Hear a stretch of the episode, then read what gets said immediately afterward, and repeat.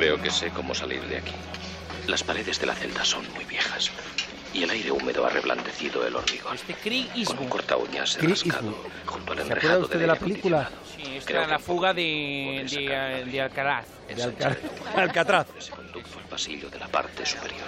Una película de 1979 en la que, eh, fíjate Cañita, se narraba el intento de huida de un ladrón con un largo historial delictivo llam- llamado Frank Morris y que interpretaba magníficamente Clint Eastwood.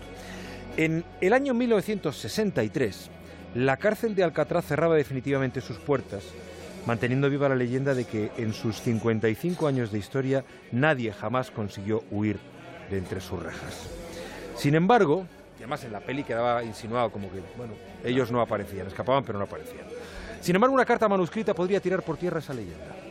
En el año 2013, la cadena norteamericana CBS tuvo acceso a ella. Se ha conocido, se ha conocido hoy.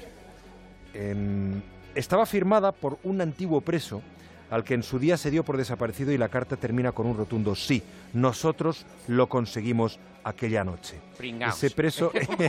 Pringaos. Ese preso es al que en la ficción interpretaba el actor Fred Ward.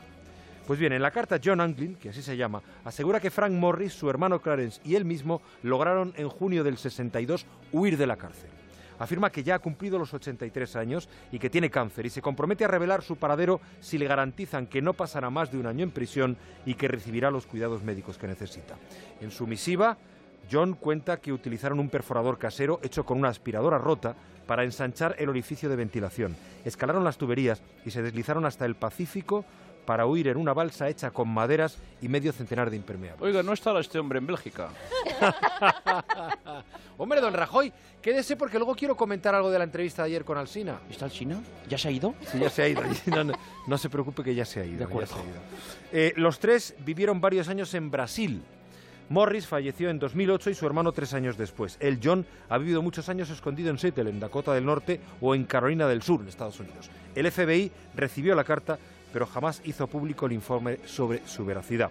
Hoy lo cuenta eh, 20 minutos, el diario 20 minutos en España, pero quizá el eh, guía que explica la historia al millón y medio de turistas que cada año visitan la cárcel tendrá que cambiar su versión y contar que a lo largo de su historia solo tres atracadores de bancos consiguieron huir de Alcatraz y uno todavía está vivo. ¿Qué posibilidades hay? Pocas. Cuenta conmigo. Y conmigo. Yo no me quedo.